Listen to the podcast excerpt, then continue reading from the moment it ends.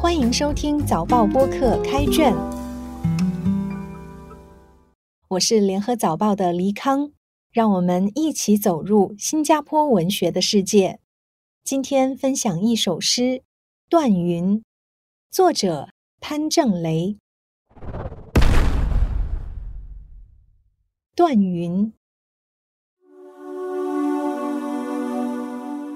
之一。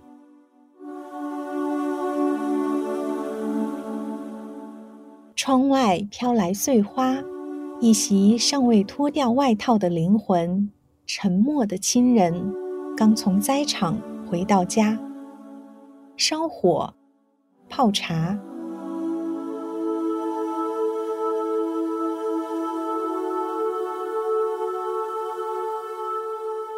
孩童客厅中绕，森林戏耍，桌子、椅子和沙发相间。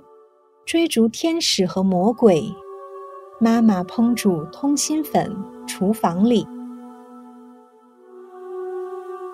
桦树叶在朗读十四行诗，地狱和天堂都没有座位。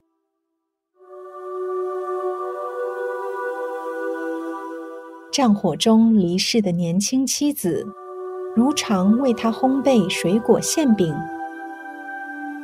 和蔼的老祖父在屋廊外轻声打鼾。之二，二零二二年七月五日五，越南小镇惠安。他先生是乌克兰青年，正在为国前线。有人轻声耳语。我们的美食向导，他叫阮冯氏，拐着越战成绩的遗传。他是他们，阮冯氏。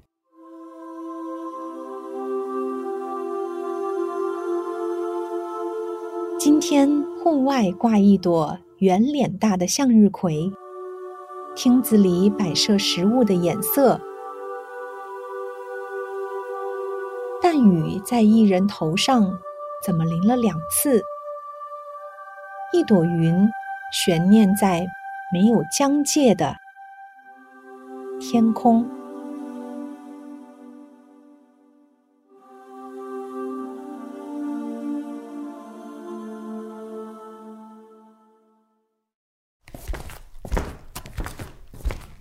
潘正雷这首《断云》是浪漫手法和现实主义的结合体。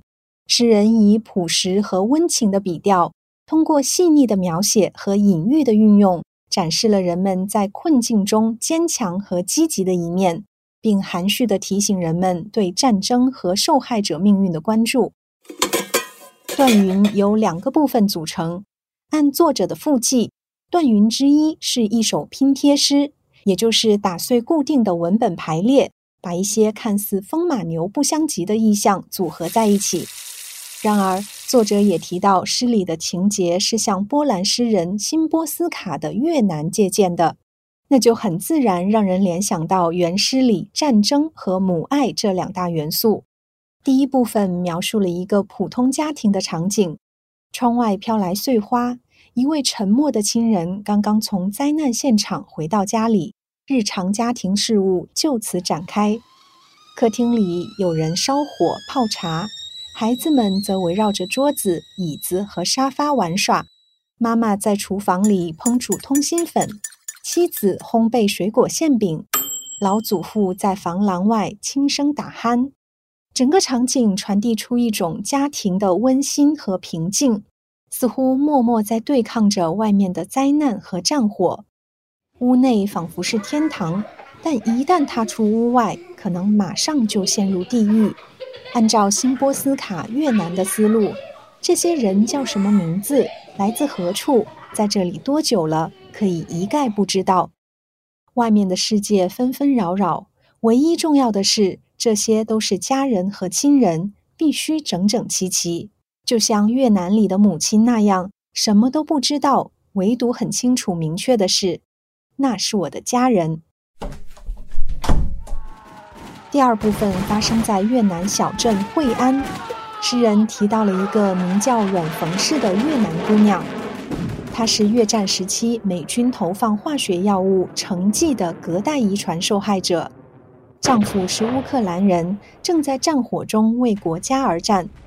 在惠安的一所小宅中，阮冯氏作为美食向导，给访客品尝当地小吃，一边战火一边炊烟。接着，诗人提到户外一朵圆脸大的向日葵，原本应该象征着希望和阳光，然而他却质问：但雨怎么在人头上淋了两次？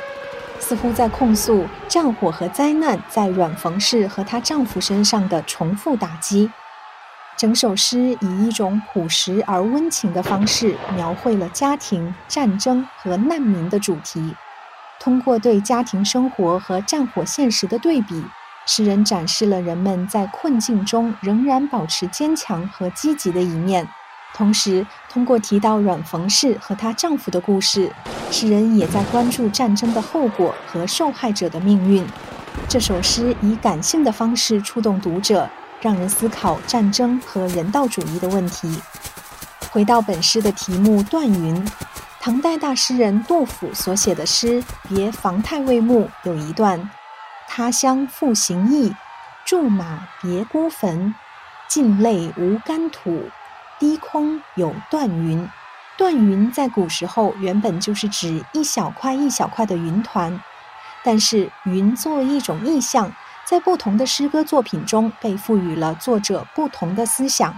在自然界的万事万物中，云是最虚实难测的东西，它形态万千，变化无常，很贴切地比喻了这个多变不定的世间事。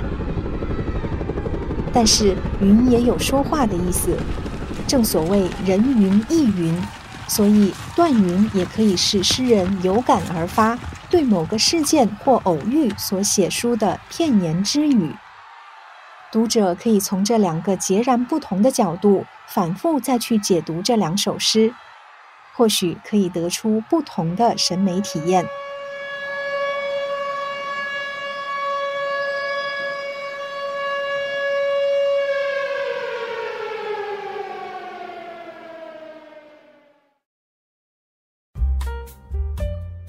开卷每逢星期四更新，节目中的作品可以在联合早报找到。我是黎康，今天的节目由联合早报副刊和早报播客制作，赏析写作郑景祥，录音与后期制作李怡倩。